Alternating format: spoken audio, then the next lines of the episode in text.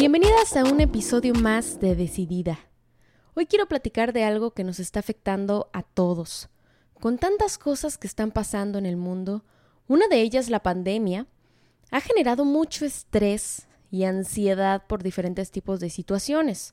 Estar con la angustia del contagio, no poder visitar a la familia o amigos de manera normal, la falta de trabajo, el estar encerrados más tiempo en casa, y todos los problemas que trae consigo sin duda han elevado los niveles de ansiedad en todos nosotros. Y es una sensación horrible, que a veces no te deja ni dormir en la noche. Quiero que sepas que mucha gente en el mundo está padeciendo esto, no solamente eres tú ni yo. Y todos vamos a salir de esta situación triunfantes, pero debemos hacer algo por nosotros todos los días. Cuida tu mente, medita 10 o 15 minutos a la hora que puedas. No tomes tanto café, mejor cámbialo por té sin cafeína. El de siete azares te ayuda a relajarte. Platica con tu familia y amigos más cercanos. Tal vez te puedan brindar algún consejo que necesites. Siempre recuerda que no estás sola y todas y todos estamos en esto. Cada quien lo procesa diferente y lo externa diferente. Pero no dejes que esa ansiedad te gane. Encuentra por qué estás sintiéndote así. ¿Qué pensamientos generan ese estrés emocional? ¿Es real lo que estás sintiendo? ¿O pensando? ¿O tu realidad del hoy no tiene nada que ver con lo que supones? Porque tal vez puede ser eso, suposiciones. Los problemas y las preocupaciones que tenemos a veces parecen que son el fin del mundo. Tendemos a hacer las cosas más grandes de lo que son. Y solitas nos creamos un mundo de imaginación que tal vez no existe. Por eso quiero que sepas que todo tiene solución. Solo debemos ser pacientes y dejar fluir el momento. Si necesitas descansar ese día y no hacer nada, hazlo.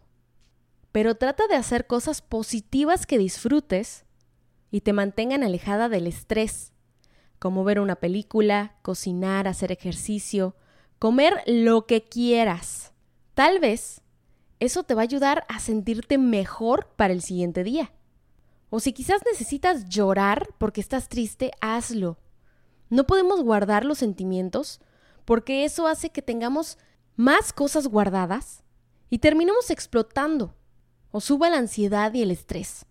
Tampoco quieras apresurar las cosas. No vas a estar un día mal y el día siguiente súper motivada y feliz. Hay que trabajar todos los días en estar bien para poder controlar nuestra mente de una forma que nos beneficie en lugar de que nos perjudique. La mente es muy poderosa y puede hacer que te sientas bien o mal por algo que estés pensando. Así que trata de mantenerte ocupada, ya sea haciendo tus actividades diarias o haciendo lo que más te guste y relájate un rato. Recuerda que nada es para siempre, todo es temporal y nosotros podemos crear nuestro presente y el cómo nos sentimos. Otra recomendación que a mí me ha servido mucho es el yoga, con que hagan unos 20 minutos y súper sencillo. No estoy hablando del yoga tipo experto, sino el básico de principiantes. Te ayuda a relajarte bastante y no te quita mucho tiempo en el día. Quiero recalcar que yo no soy profesional en este tema, estoy hablando desde mi propia experiencia, las cosas que he aprendido en el proceso y lo que me ha ayudado.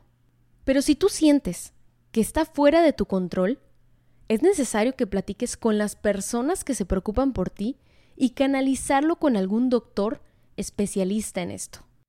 Te deseo el mejor de los días, fuera el estrés y la ansiedad. Recuerda que después de la tormenta siempre llega la calma. Te mando puras vibras positivas. Gracias por escucharme. Esto es Decidida.